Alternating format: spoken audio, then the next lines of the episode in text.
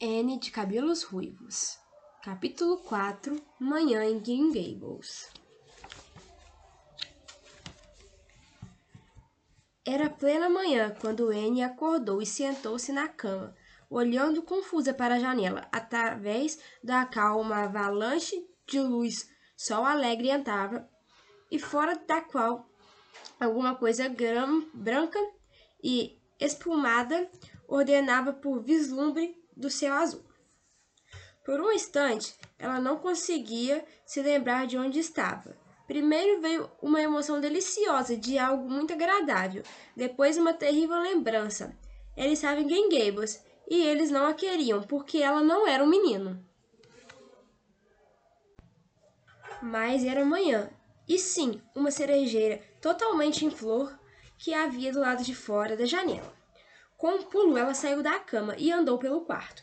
Ela levantou o caixinho que estava duro e rangeu enquanto subia, como se fizesse muito tempo que a janela não era aberta, o que era o caso. E ela ficou presa tão firmemente que não foi necessário usá-la nada para mantê-la aberta. Ele ficou de joelhos e olhou fixamente para a manhã de junho, e seus olhos reluziam do deleite.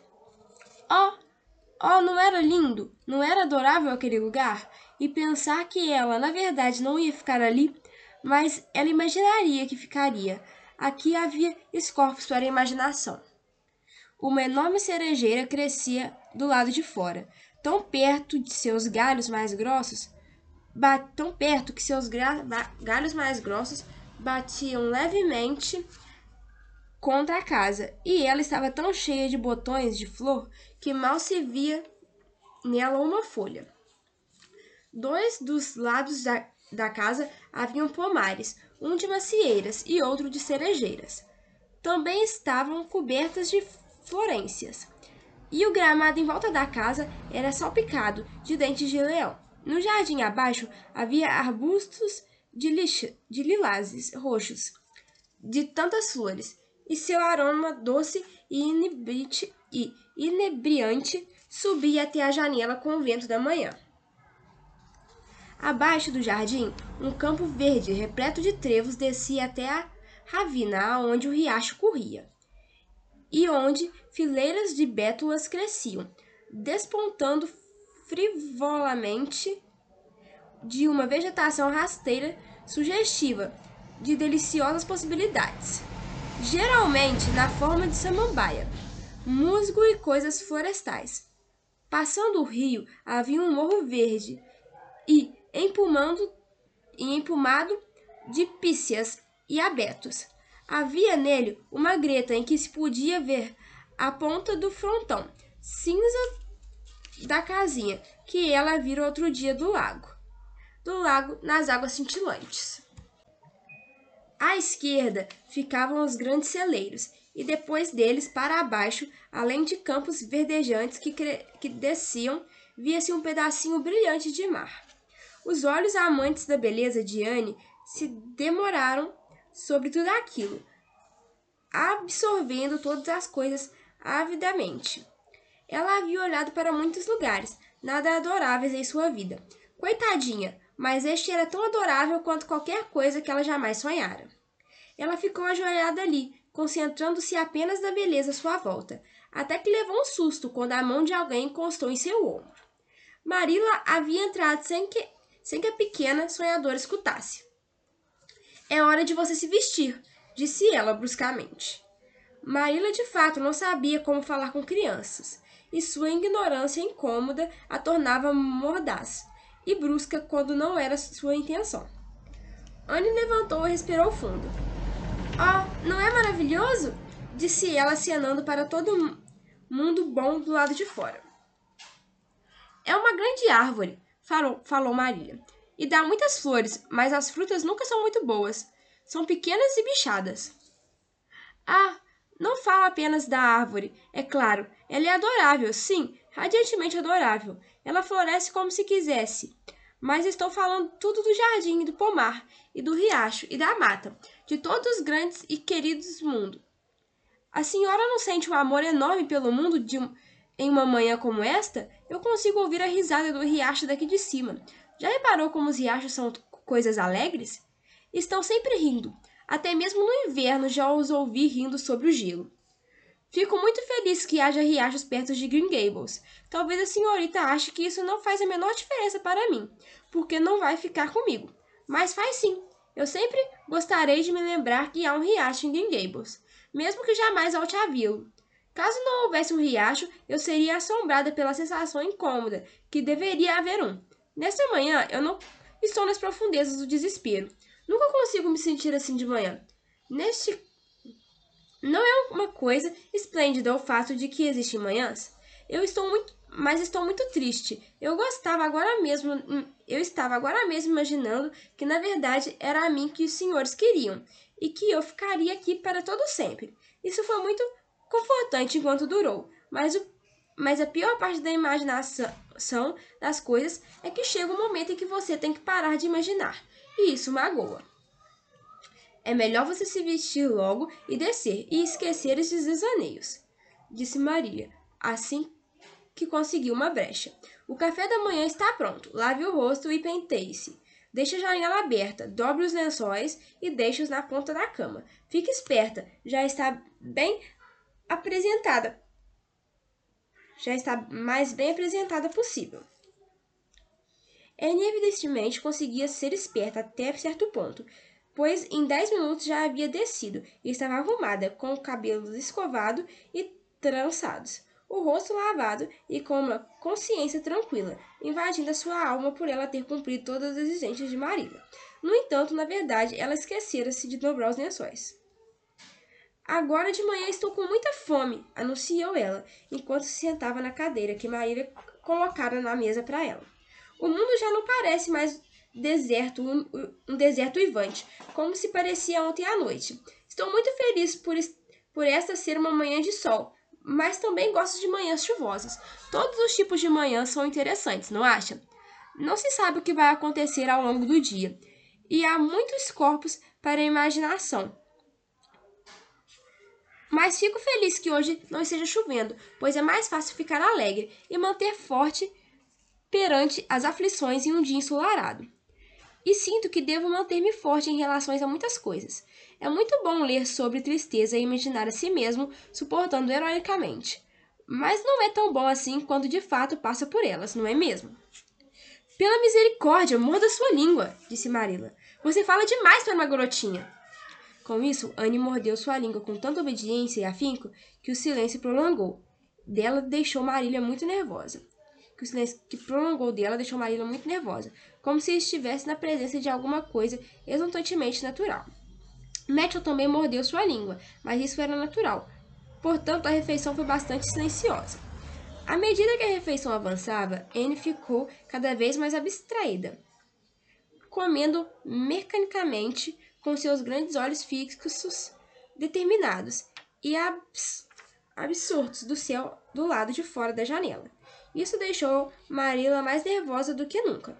Ela tinha uma sensação incômoda de que, apesar do corpo daquela criança estar ali na mesa, o espírito dela estava muito distante, em alguma imaginária terra remota feita de nuvens, voando nas asas da imaginação. Quem iria querer uma criança dessas em casa? Ainda assim, Matthew queria ficar com ela. Que coisa inexplicável! Marília sentiu que, deve, que isso tanto. Marília sentiu que ele queria tanto isso tanto naquela manhã quanto quisera na noite anterior, e que continuaria querendo. Matthew era assim, cismava com alguma coisa e aferrava ela com a mais impressionante persistência silenciosa. Tinha uma persistência que, por ser silenciosa, era dez vezes mais poderosa e eficaz do que fosse expressas por palavras. Quando a refeição terminou, Anne deixou de sonhar acordada e se ofereceu para lavar a louça. E você sabe lavar a louça direitinho? perguntou Marília desconfiada. Sei muito bem, mas, é, é, mas sou melhor tomando conta de crianças. Já tive muitas experiências fazendo isso. É uma pena enorme vocês não, que vocês não tenham nenhuma criança aqui para eu tomar conta. Não acho que eu queira ter nenhuma criança a mais para cuidar do que já tenho no momento. Você é problema suficiente, sinceramente. O que terá feito com você, o que será feito com você eu ainda não sei. Matt é um homem muito ridículo. acho adorável, replicou Anne com tom de reprimenda. Ele é muito compassivo e não importou com quanto eu falasse. Ele parecia gostar. Assim que, assim que botei os olhos nele, senti que éramos almas parecidas. Vocês dois são esquisitos, se isso é o que você quer dizer com almas parecidas, disse Marília, com desdém. Sim, pode lavar a louça. Leve, ba leve bastante água quente e certifique-se de, se secar, de secar bem a louça. Tenho, muitos, tenho muito a fazer essa manhã, pois à tarde vou ter de ir de carroça a Whit Sanders para visitar a Sra. Spencer. Você virá comigo e decidiremos o que será feito com você. Depois de você terminar de lavar a louça, suba e arrume sua cama. Anne lavou a louça com suficiente destreza, como pôde perceber Maria, que acompanhou todo o processo com o óleo, com os olhos de Lince. Em seguida, não teve tanto êxito na arrumação da cama, pois ela jamais aprendera a arte de lidar com o edredom de penas mas de algum modo ela conseguiu arrumá-lo e deixá-lo liso sobre a cama. E depois Marília, para se livrar dela, disse que ela podia ir se, se divertir fora de casa até a hora do almoço. Anne, Anne voou até a porta com o rosto radiante e olhos brilhantes, bem na soleira. Ela se deteve, deu meia volta e sentou na mesa, com a luz e o brilho de seu semblante apagados de modo tão eficiente quanto alguém tivesse aberto um extintor em cima dela. O que houve agora? indagou Maria. Não me atrevo a sair, disse Anne, num som de Martin, que renuncia a todas as alegrias mundanas. Se não posso ficar aqui, de nada adianta eu amar Green Gables. E se eu não sair de casa e ficar reconhecendo todas aquelas. E se eu sair de casa e ficar reconhecendo todas aquelas árvores e flores e o pomar e o riacho, não vou poder evitar amá-los. Já está sendo difícil agora, então não vou piorar as coisas. Quero muito ir lá para fora. Tudo lá parece me chamar. Anne, Anne, venha até nós. Anne, Anne, queremos alguém para brincar conosco. Mas é melhor eu não sair. De nada serve amar as coisas que você vai ter que se, se você vai ter que separá-la delas, não é mesmo? É difícil demais não amar as coisas, não é mesmo? É por isso que fiquei tão contente quando achei que ia morar aqui. Achei que teria muitas coisas para amar e nada para me impedir, mas esse sonho em breve acabou. Já me resignei em relação ao meu destino. Não vou sair por medo de perder a resignação. A resignação. Por favor, qual é o nome da Por favor, qual é o nome daquele gerânio no parapeito da janela? Aquele é um gerânio crespo. Ah, não estou falando desse tipo de nome. Falo simplesmente do nome que a senhora deu para ele. Não deu um nome para ele? Então posso dar um nome eu mesma. Posso chamá-lo de. Deixa-me ver. Bonnie. Está bem. Posso chamá-lo de Bonnie enquanto estiver aqui? Ai, deixe, vai. Meu Deus, não me importo. Mas que diabos é o sentido de dar nome ao Jerônimo? Ah, eu gosto que as coisas tenham apelidos, mesmo que sejam apenas Jerônimos. Faz com que pareçam com, uma, com pessoas. Como a senhora sabe que o Jerônimo não fica magoado se ele for chamado só de Jerônimo e de nada mais? A senhora não gostaria de ser chamada de nada além de mulher e o tempo todo? Sim, vou chamá-lo de Bonnie. Dei um nome para a cerejeira do lado de fora da janela do meu quarto esta manhã. Chamei-a de Rainha das Neves, porque ela é muito branca, e é claro, ela nem sempre vai estar em flor, mas pode-se imaginar que ela está, não é? Jamais em toda a minha vida ouvi qualquer coisa que comparasse a ela. Resmungou Marília, fazendo uma retirada em direção ao porão para buscar batatas. Ela é um tanto interessante, como diz Matthew. Já posso sentir que estou me perguntando que diabos ela vai dizer em seguida. Ela logo vai me enfeitiçar também. Ela já enfeitiçou o Matthew. Aquele olhar que ele me lançou quando saiu confirmou tudo o que ele havia dito ou indicado na noite anterior. Queria que ele fosse como os outros homens convers e conversasse sobre as coisas. Assim, a pessoa é capaz de dialogar e fazê-lo recobrar a razão nos argumentos. Mas o que pode fazer com um homem que simplesmente fica olhando? Anne havia tornado a porta abs absurda, com o queixo apoiado nas mãos e os olhos em direção ao céu. Maria voltou da sua peregrinação ao porão Marília deixou a menina ali até que o almoço fosse servido mais cedo na mesa. Presumo que eu posso usar a égua da carroça hoje à tarde, não é, não é Matthew? Disse Marília. Matthew assentiu com olhos de tristeza para Anne. Marília interceptou o olhar e falou severamente. Vou até o Wirt Sanders resolver isso. Vou levar a Anne comigo, e a senhora Spence provavelmente vai fazer os preparativos para mandá-la de volta à Nova Escócia imediatamente. Vou deixar o chá preparado para você, e estarei de volta em casa a tempo de, orden de ordenhar as vacas. Ainda assim, Matthew não disse nada, e Maria teve a sensação de, de ter desperdiçado palavras e fôlegos. Não havia nada mais irritante do que um homem que não dialogava, exceto se for uma mulher que não dialoga. Por fim, Matthew amarrou a alazã na carroça e Marília e Anne saíram. Matthew abriu o portão do pátio para elas e, à medida que elas passaram de carroça devagar, ele disse para nenhuma pessoa em particular, pelo que parecia. Oh, pequeno Jerry Boltke, de Creek, de. Esteve aqui. O pequeno Jack Bolter, de Creek, esteve aqui esta manhã. Eu disse para ele que achava que o contrataria pelo verão.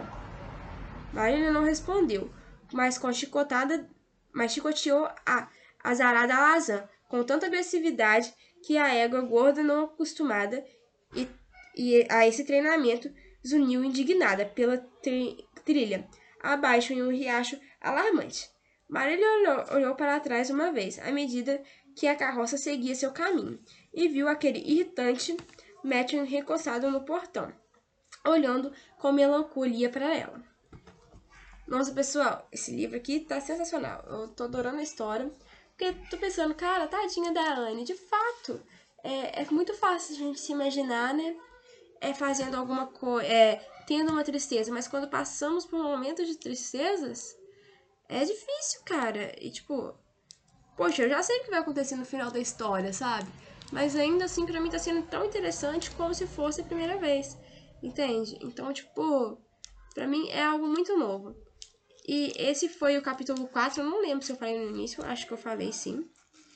E esse foi o capítulo 4. E já estamos na página 45. São 300 e... Vou dar uma olhada aqui. São 319 páginas. E já estamos na página 45. Não sei quando a gente vai conseguir terminar. Eu tô tentando fazer um capítulo por dia. Não consegui gravar esse fim de semana. E ontem eu gravei, só que meu computador não salvou. Então eu só consegui postar hoje, quando eu gravei outro, o mesmo episódio de novo. Que foi o Marília Curte é Surpreendida. Então, tipo assim, é... não sei quantos dias vai dar. Aqui é o nosso. O nosso. A nossa história, né? Mas, bom, eu vou tentar aqui pra vocês é, pegar um dia aí que eu esteja mais à toa, sem fazer nada. Hoje eu podia ter feito isso, mas eu fui fazer outras coisas porque acabei que eu não fui à aula por causa da chuva. Mas eu vou pegar um outro dia que eu esteja mais à toa e vou dar uma lida para vocês em vários capítulos e deixar programado para que seja postado nos fins de semana também, até que o livro termine, entende? Porque assim talvez que mais fácil de organizar. Então é o que eu vou fazer assim que eu tiver um tempo livre aí. E agora eu já vou indo, pessoal, porque também tá na hora da minha aula, como eu sempre falo pra vocês, eu tenho que gravar antes da minha aula, porque eu nunca sei se eu vou precisar sair à noite ou não. E como eu tenho aula de manhã e tenho aula durante a tarde, eu só tenho esse horário aí de meio-dia às 2h15 para gravar. 2h15 começa a minha aula, estamos no modo online ainda, então, tipo assim, não me atrapalha, tipo, ficar aqui até 2h05 por aí, porque agora são 2h02, por exemplo. Não me atrapalha, mas não posso ficar muito tempo aqui com vocês, infelizmente. Então, eu já vou pedindo para que vocês sigam no nosso Instagram, contos.da.neve, e tô postando lá é, é, coisas sobre o nosso sobre o, o, nosso podcast. Beleza, galera? Então é isso, beijinhos. Como falei, são duas e dois ainda. Então, um bom dia, uma boa tarde para vocês e até mais.